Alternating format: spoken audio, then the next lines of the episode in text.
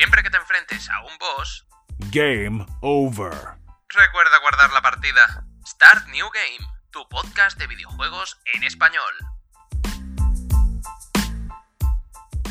Muy buenas a todos y bienvenidos a mi review de Ori and the Blind Forest. Sé que llegó con unos cuantos años de retraso, 5 para ser exactos, ya que estamos en 2020, pero bueno, lo he adquirido hace poco más de un mes, lo he terminado completamente, así que vengo a traeros ahora la review de lo que me ha parecido este juego, lo que me ha transmitido, los sentimientos que me ha producido y mejor tarde que nunca, ¿no? Así que comenzamos.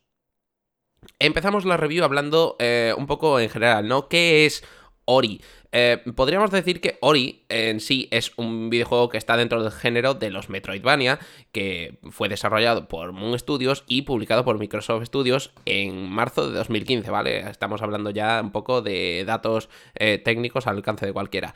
Eh, posteriormente Además, luego sacaron una nueva versión, la Definitive Edition, que fue lanzada poco más de un año después, allá por marzo, abril de 2016, tanto para Xbox One eh, como para la Windows Store, vamos, Steam y este tipo de cosas. Es un juego que la verdad, mmm, para la época en la que se lanzó, pues marcó un punto bastante importante hablando así un poco en lo que es la visión general, Ori and the Blind Forest eh, se trata enteramente de una aventura de plataformas eh, con estilo 2D que nos sumerge a través del bosque de nivel, que es básicamente todo el escenario del juego, y nos pone en la piel del protagonista que le da nombre al juego. Ori, que con esa apariencia tan cookie de lemur mezclado con un gusiluz que ha estado dándose un pequeño baño de productos radioactivos cual animal en plena época de aparamiento en la planta nuclear de Chernóbil, consigue hacer que nos emocionemos desde el primer minuto. Una cosa impresionante. Eh, por supuesto, este personaje mmm, parece que no es la gran cosa desde el principio, ya que está abierto en un mundo impresionante que es gigantesco y tú eres una cosa tan pequeñita, eres como una mota minúscula de polvo en un mundo gigantesco que de hecho es algo que Moon Studios hizo deliberadamente ya que ellos mismos dijeron que querían hacer eh, que Ori se viera pequeño, que se sintiera pequeño dentro de un mundo eh, gigante, pues da una sensación bastante agradable cuando tomas el control del personaje. Eh, hablando un poco en general, sin entrar en lo que vienen siendo spoilers, hablando del argumento, aunque no viene a romper el género, eh, sí consigue contarnos una historia de una manera que consigue tocar nuestra fibra sensible. Esto se ve desde los primeros 7 minutos del juego, donde los feelings están a flor de piel y si no eres de lágrima fácil, este juego va a conseguir que lo seas. Eh, muchos momentos son de una melancolía bastante exacerbada que hacen que se te erice la piel, ¿de acuerdo? A mí me ha pasado una cosa increíble.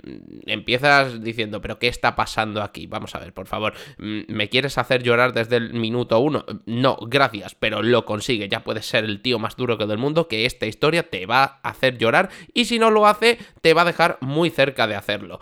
Sinceramente, eh, esta historia no la he visto mucho eh, en juegos de este estilo, aunque sí he de reconocer que lo han sabido digamos, eh, llevar muy bien, lo han orquestado de una manera muy interesante para que empatices, ¿de acuerdo? Con el personaje, con Ori, con Ori, con, con el personaje que en este caso hace de su madre adoptiva, que es Naru, y con el resto de personajes que te encuentras durante este juego.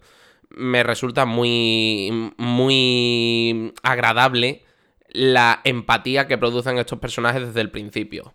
Hablando un poco del sistema de juego, eh, Ori bebe mucho de, de, videojuegos, como podría ser, por supuesto, como hemos dicho antes, ya que está basado en el género de los Metroidvania, ¿vale? Bebe muchísimo tanto de los juegos, lógicamente, de Metroid, como de Castlevania, sobre todo basado en juegos como Castlevania Symphony of the Night, que son los, digamos, los protojuegos que iniciaron esta subcategoría que luego acabaría fusionándose bebiendo de estos dos. Eh, tiene obvias inspiraciones, ¿de acuerdo? Pero consigue mantener la esencia que lo hace original per se. Dentro de todo lo que abarca el sistema de juego, vamos a tratar en profundidad sobre unos cuantos temas. Vamos a empezar hablando un poco así por encima, sin entrar en demasiados detalles de lo que viene siendo el sistema de combate. Y es que eh, me resulta a la a primera vista bastante interesante. Poco después del inicio, eh, ya obtenemos lo que viene siendo una especie de pequeño hada, espíritu, lógicamente inspirado en, en Zelda, chispa, hada, whatever, que se llama Shane que nos, nos acompañará durante todo el resto de nuestra aventura, eh, siendo este pequeño ser el que ataca a los enemigos en lugar de nosotros, lanzando como unas especies de pequeños rayitos de energía que irán aumentando en cantidad y potencia a lo largo del juego con sus correspondientes mejoras de las que hablaremos lógicamente en la correspondiente sección cuando ésta llegue. El hecho de que Shane sea el que tiene que atacar por nosotros es bastante peculiar, a mi modo de ver, lo que me lleva a sospechar que Ori igual tiene algún tipo de disfuncionalidad psicomotriz que le impide defenderse por sí mismo, pero eso ya es una historia que dejaremos para relatar en otro día si sobrevivimos a la pandemia, os lo prometo. Em, vamos a hablar un poquito así por encima de lo que es el árbol de habilidades. Esto es una cosa que está totalmente de moda en la mayoría de juegos de lo que viene siendo del género aventura, y es que todos tienen el maldito árbol de habilidades que no me parece mal. No me parece mal que tengas un árbol de habilidades, es lo típico, una rama de ataque, una rama de defensa, em, resistencia, em, sigilo. En este caso, hablando de Ori and the Blind Forest, tenemos tres ramas. Rama de daño, lógicamente. Una rama que podría considerarse de entorno, nos produce ciertas eh, mejoras con respecto al desplazamiento, al entorno en sí, que nos permite ver, por ejemplo, lugares ocultos o respirar bajo el agua. Y la rama de crecimiento personal, por decirlo así, que hace que, pues, que lo que es la, la vida o la energía, pues, aumenten eh, o puedas recoger objetos a tu alrededor, ¿vale? Como un imán, eh, más fácilmente desde más distancia. Es bastante interesante. Eh, lógicamente, esto, este árbol de habilidades se puede, se puede mejorar con los puntos de experiencia típicos de absolutamente todos los juegos que tengan un sistema de subida de niveles, no es algo rompedor, pero sí que es verdad que hay una cosa que te deja un poco trastocado y es que al principio da la sensación de que conseguir eh, estas habilidades no te va a llevar demasiado tiempo eh, cuando al final te consigues llevar la sorpresa de que vas a tener que recorrerte unas cuantas veces el mapa si es que no consigues las, digamos, los puntos de experiencia más gordos que puede haber repartidos por el mismo para intentar acortar un poco lo que viene siendo el tiempo de subir las habilidades. No te preocupes porque mm, al final vas a conseguir todo el árbol de habilidades al final vas a llegar con todas las habilidades completas, no te vas a dejar ninguna por el camino, ninguna habilidad es opcional y de hecho llega hasta tal punto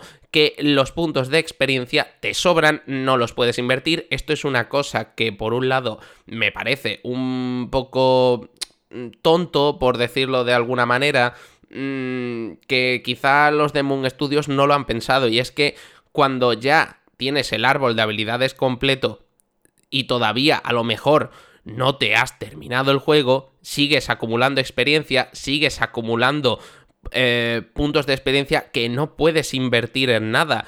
Y se te van acumulando, acumulando. Esto es una cosa que me. Mm, que cuando yo he jugado la partida. Me ha resultado un tanto extraño. Porque digo, bueno, ¿para qué quiero seguir obteniendo experiencia si ya no puedo invertirlo en nada? Sinceramente, no me ha. No me ha parecido que lo hayan llevado muy bien, sin embargo, las habilidades están bastante bien llevadas. Hablando un poco, siguiendo esta, esta línea, el tema de las mejoras. ¿Mejoras a qué nos estamos refiriendo? Eh, en Ori and the Blind Forest tenemos eh, mejoras en lo que respecta a la vida, y en lo que respecta a la energía, ¿de acuerdo? Tenemos dos barras, una barra verde y una barra azul. La barra verde, lógicamente, son los puntos de vida que cuando llegan a cero mueres, revives en el último punto de control y vuelves a intentarlo. Y la barra de energía, en este caso, se utiliza para diversas cosas, como crear puntos de guardado, utilizar ciertas habilidades que consumen energía, etc. No tiene mucha historia más. Esto se puede ir mejorando en el árbol de habilidades para hacer que, pues, cada vez tus contenedores, tanto de vida como de energía, pues sean más grandes y te llegues a un punto en el que te dé igual mm, tanquearte a 5 enemigos a la vez porque tienes la suficiente vida como para poder permitírtelo. Las habilidades en sí sí que es un tema que me gusta mucho y esto creo que es un punto esencial en Ori and the Blind Forest porque creo que es lo que lo marca de una manera eh, un tanto singular, ¿no? Tenemos habilidades como, como todo buen Metroidvania dentro de, dentro de lo que es el género de los Metroidvania. Tenemos habilidades para desplazarnos de una manera más eh, cómoda, rica, satisfactoria en el mapa para hacer que nuestro viaje pues sea un poco más llevadero. El mapa, por supuesto, es algo que es eh, sumamente gigante. No te voy a decir que es un mapa a lo, a lo de Witcher 3 porque tampoco nos vamos a flipar mucho. Pero si habéis jugado, por ejemplo, a videojuegos como Hollow Knight, pues eh, seguramente entenderéis a lo que me voy refiriendo. Es un mapa que está toda, totalmente interconectado, marcando unas zonas que por supuesto eh, cada una tiene pues su, su propia denominación con un toque muy así rollo espiritual que te hace te hace pensar que estás viviendo todo como si fuera una especie de sueño, ¿no? Como si estuvieras viviendo en una especie de Matrix. Bastante chulo. Pero bueno, en lo que se refiere a las habilidades, podemos encontrar habilidades tan clásicas o básicas como podría ser un doble salto o ya un poco menos común, un triple salto que nos permite llegar a zonas que de otro modo hasta que no llegas al mid game o el endgame, si no has acumulado suficiente experiencia, pues puedes llegar a zonas para conseguir nuevas mejoras que de otro modo no podrías conseguir. Podemos conseguir habilidades eh, también clásicas, como el dash, el, típico dash para hacer un avance rápido y poder recorrer un tramo de mapa eh, rápidamente. Tampoco te flipes porque ese tramo de mapa va a ser de apenas unos centímetros, pero lo vas a recorrer muy rápidamente y hace que la sensación sea satisfactoria, porque cuando a mí es lo que me pasó jugando, ¿no? Eh, yo, por ejemplo, cuando conseguí la habilidad del dash, me resultó muy interesante porque daba la sensación de que realmente hacía ese desplazamiento rápido a una velocidad supersónica y la sensación era muy satisfactoria. Además, son habilidades que no tienen coste, no tienen ningún tipo de coste o penalización al hacerla y eso es algo que es de agradecer porque en cierta parte puedes abusar de ello para recorrer el mapa o encontrar zonas ocultas eh, más fácilmente, podríamos decir, pero se, se, agradece. Hay habilidades también muy interesantes, como por ejemplo la que más me ha gustado y la que más me ha llamado la atención, que ha sido el rebote, que es el hecho de que tú puedes rebotar tanto en proyectiles como en objetos y enemigos todo, todo de manera muy, muy simple, con un simple botón, en el que además, digamos que se ralentiza el tiempo durante un par de segundos, dos, tres segundos, no más, en el que tú puedes, digamos, redirigirte. Además, de hecho, el juego te lo marca con una flechita diciéndote, eh, compañero, que vas a saltar hacia aquí, redirígete y puedes hacerlo. O sea, a lo mejor estás avanzando en línea recta, pero tú dices, wow, ahí hay, una, hay un hueco hacia arriba al que me gustaría acceder y tengo aquí un enemigo, pues voy a saltar sobre él y voy a desplazarme hacia arriba a ver si hay algo. Puedes hacerlo. Es muy interesante y me parece que están muy bien ejecutadas las habilidades de este Ori and the Blind Forest. Luego tenemos habilidades también bastante más peculiares, como por, hecho, eh, por ejemplo el hecho de un, una especie de super salto que estas ya son habilidades que se consiguen casi en el endgame, podríamos decir, pero que no son completamente imprescindibles hasta que, valga la redundancia, llegamos casi al endgame.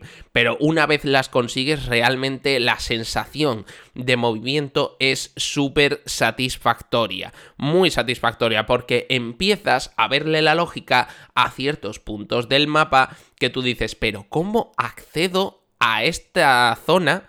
Si he probado todas las habilidades que tengo disponibles en mi abanico y no puedo acceder. He lanzado enemigos, he intentado atacarle con todo mi arsenal, no puedo hacer nada. Y entonces de repente descubres esa habilidad que te faltaba y tú dices, wow, ahora lo entiendo. Está muy bien hecho y te da la, te da la sensación, ¿vale? De que cuando no consigues algo, es por tu culpa. O sea, si has fallado, es porque has fallado tú, no porque haya fallado el juego, es porque has fallado tú y no te deja una sensación de frustración. Al contrario, tú dices, vale, mm, no lo he hecho bien, pero ahora sé cómo hacerlo, voy a hacerlo correctamente. Es bastante bueno por parte de este Ori esa ejecución de habilidades que te hace mm, te deja más bien una, una sensación satisfactoria a la boca cuando estás jugando y te estás desplazando por el mapa.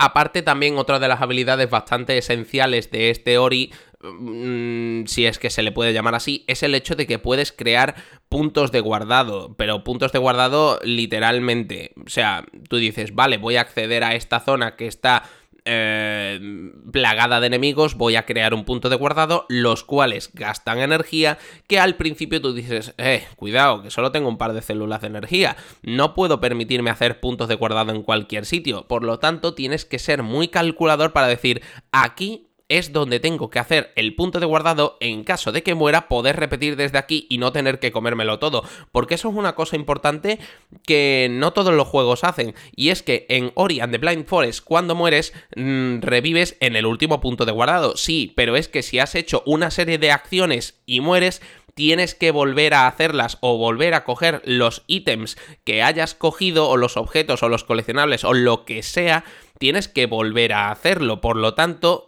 cuando ya estás avanzando en la historia y tienes la suficiente energía como para poder olvidarte del hecho de que tienes que crear puntos de guardado, los creas de manera continua a conveniencia y dices, vea, pues ya he matado unos cuantos enemigos, esta zona me ha resultado un poco a lo mejor complicada de pasar, no quiero volver a hacerlo, creo un punto de guardado y sigo adelante.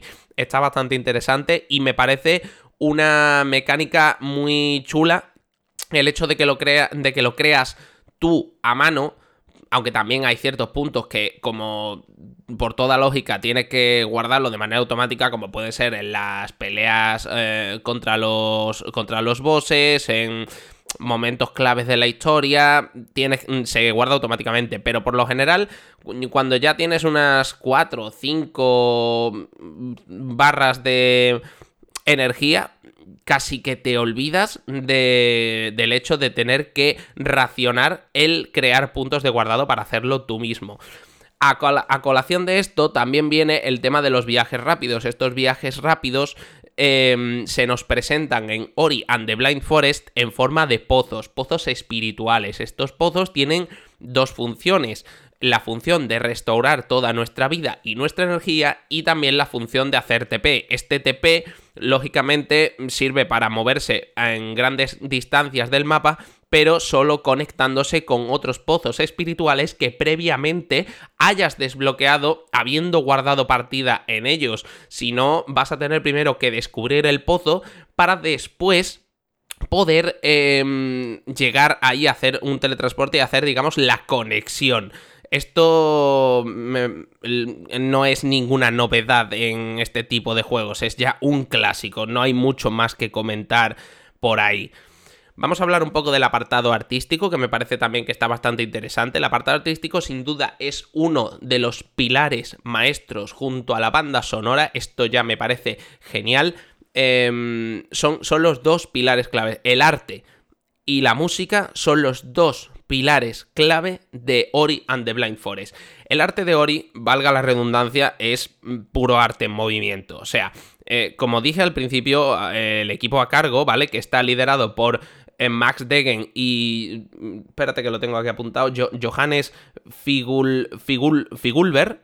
Han conseguido crear una obra tan rica en el apartado artístico que incluso el escenario más básico y primigenio del juego, como podría ser los primeros 7 minutos de presentación del juego, em, consigue hacer que te quedes embobado durante varios minutos contemplando cada detalle. Se nota que están dibujados a mano con mucho cariño, con mucho mimo y eso se nota en los pequeños detalles, pudiendo ver los juegos de luces, los juegos de sombra, reflejos en el agua, la forma, la línea que, que, divide lo que es, digamos, la parte de agua con ya con la superficie. Son pequeños detallitos que hace que te quedes totalmente absorto ah, viendo el vasto mundo que tienes a tu alrededor.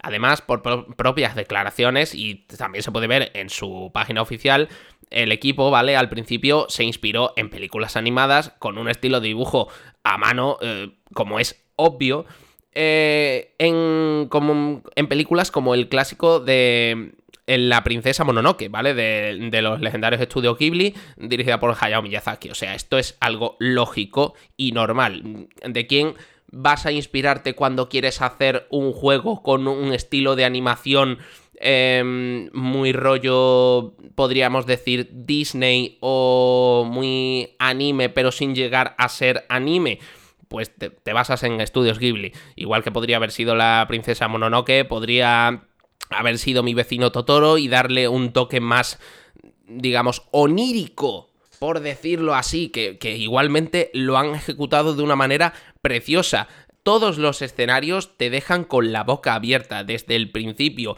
Además, esto está perfectamente acompasado con la banda sonora del juego, la música que en los momentos clave consigue hacer que se te erice la piel. ¿Por qué digo esto? Porque como decía al principio, incluso con la primera con la las primeras escenas, los siete primeros minutos de escena, la música acompaña con un ritmo eh, melancólico, triste, que hace que empatices más con el personaje, aunque todavía no le conozcas, pero tú dices, joder, hay que ver por qué está pasando esto, no lo entiendo, mm, no quiero que ocurra tal, empatizas con el personaje y te das cuenta de que dices, wow, se, se me ha puesto la piel de gallina. Esto también ocurre, por ejemplo, llevado de una manera magistral en ciertas eh, escenas que, bueno, escenas más bien, secuencias que ocurren en puntos clave de Ori and the Blind Forest, como son las persecuciones que se dan contra mm, ciertos, podríamos decir, jefes, porque realmente solo, solo hay un, un boss, que es el el pájaro este enorme que podemos ver en el videojuego, ¿vale? Que se llama Kuro, si no creo recordar. Inspiración japonesa. Bueno, la música se lleva muy bien mm, en estas fases de persecución, dándote un, ahí un momento de epicidad que tú dices, wow, madre mía, mm, que me, siento, me siento totalmente un, aventurero al límite con esa sensación de, de que lo que te está persiguiendo está a punto de cogerte, te está pisando los talones, estás sintiendo la adrenalina pura diciendo tengo que hacerlo bien, tengo que conseguir escapar, tengo que trazar correctamente la ruta para poder escapar correctamente y tener esa sensación de poderío, de victoria, de adrenalina que me está produciendo esto. Incluso hay veces en mi caso, por ejemplo, en el que aunque sabía perfectamente la ruta que tenía que hacer para escapar, me he dejado matar, puede sonar absurdo, pero me he dejado matar solo para poder repetir esta secuencia alguna que otra vez por el hecho de disfrutar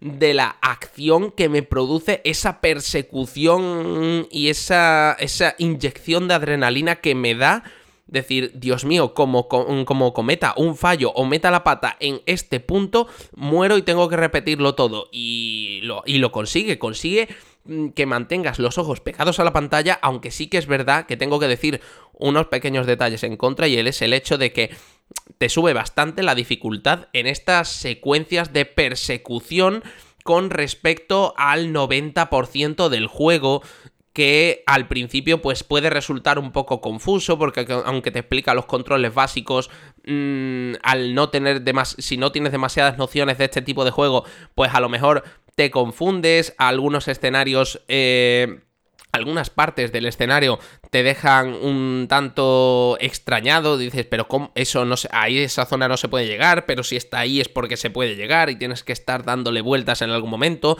La música eh, se nota que es más tranquila para permitir al jugador tomarse, digamos, un respiro. Y luego cuando llega esa secuencia de persecución ultra épica, tú dices, madre mía, el subidón de adrenalina, eh, de adrenalina que me está pegando pero esto va a ser solo cuestión de dos minutos a lo sumo que me va a durar y después volvemos a la rutina.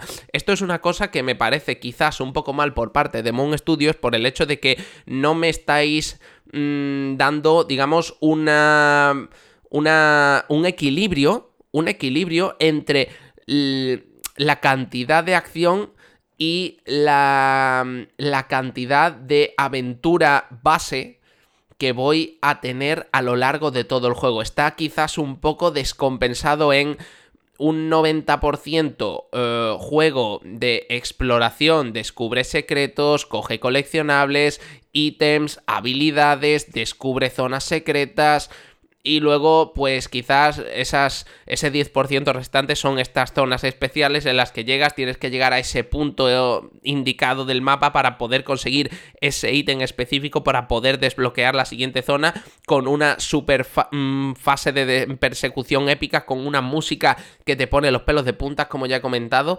Y hay, hay un pequeño descompás que no me gusta y aún así en la Definitive Edition, que es la, versión que yo me he pillado para jugar porque estaba súper barata en, en, Steam, he dicho, vamos a cogerla y es que no me, ha, no me ha costado ni 10 euros. De hecho, creo que me costó 6 euros y realmente ha salido súper rentable.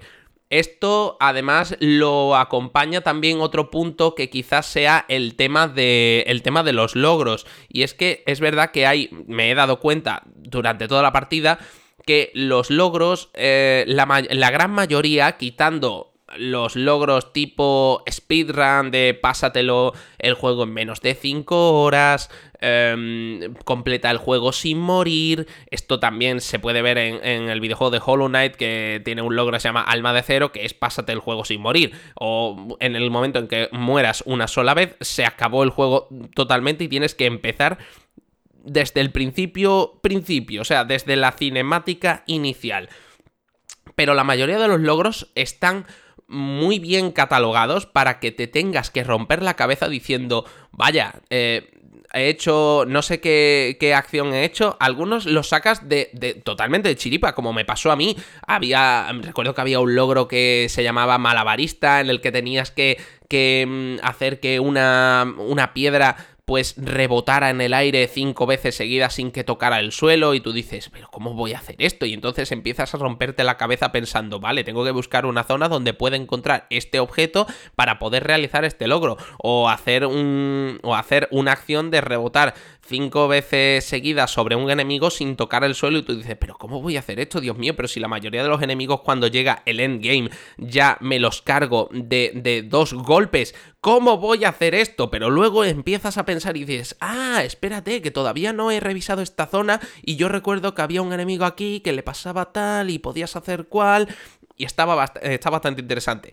Pero sí que es verdad que la progresión de logros, quitando los logros de speedrun o de sin morir, se hace eh, muy, muy satisfactoria porque no te deja la sensación, o sea, te da la sensación, como dije eh, hace un rato, te da la sensación de que cuando no lo has hecho bien es por tu culpa, porque el juego en sí te ha puesto totalmente las herramientas a tu disposición a medida que avanzas en, la curva de progresión para que tú puedas realizar todos esos logros si es que eres del tipo de jugador completista que quiere sacarlo todo al 100%, aunque perfectamente puedes sacar el 100% del juego sin haber sacado los logros más allá de los que te saques casi de manera automática o por obligación que el juego te obligue, ¿sabes? Porque es que algunos logros casi los sacas por obligación y es imposible no sacarlos sencillamente. Así que, mm, algunos...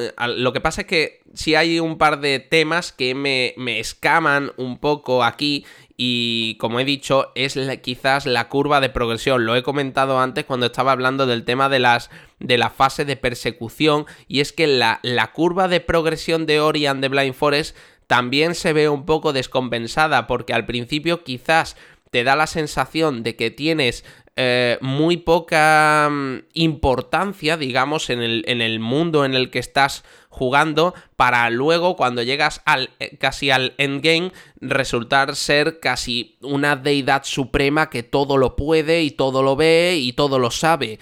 Entonces, ¿qué te queda ya por hacer? Simplemente ir coleccionando todos los ítems, eh, mejoras de vida y mejoras de energía que, puedes, que puede haber esparcidos por el juego y las bolitas de experiencia que puedan estar ocultas y tal, pues sí, que eso es otro tema que también quería comentar y eso me ha resultado un poco bastante molesto a mí de manera personal, ¿vale? Esto es una opinión personal y es el hecho de que hay zonas ocultas del mapa que no son... Eh nada fáciles de encontrar. Al final, lógicamente, lo encuentras todo, pero hay algunas zonas mm, que te rompes demasiado la cabeza para que luego resulte que simplemente que a lo mejor tenías que dar un salto un poco más alto de lo normal para darte cuenta de que estaba hay un camino abierto para poder llegar a esa bolita de energía que estaba encerrada en un hueco del mapa que casi se sale pero no sabías cómo podías llegar y tú ahí rompiéndote la cabeza viendo cómo cómo poder llegar porque dices, Dios mío, quiero esa quiero ese contenedor de experiencia antes de avanzar al siguiente punto, antes de seguir avanzando en la historia, quiero coger eso, pero no sabes cómo llegar porque no estás viendo por ninguna parte ninguna manera de entrar, empiezas a pensar, pero no lo ves. Hay algunas zonas que son poco intuitivas en lo que se refiere a decir, te has eh, excedido, quizás, esto es solo mi punto de vista, ¿vale? Pero ya te digo, puedes no estar de acuerdo, yo es como lo he vivido. Quizá algunas zonas para llegar a algunos ítems determinados no son demasiado intuitivos y hasta quizás que no llegas la mitad del juego no puedes empezar a recolectar de una manera cómoda estos ítems para empezar a upgradearte a ti mismo y empezar a ir más cómodo durante tu viaje. Pero en general me ha parecido una experiencia súper satisfactoria. Como, como visión final, así como resumen, ¿merece la pena comprar este juego? Completamente. Es un juegazo con unos pequeños detallitos que quizás Mm, se hacen un poco...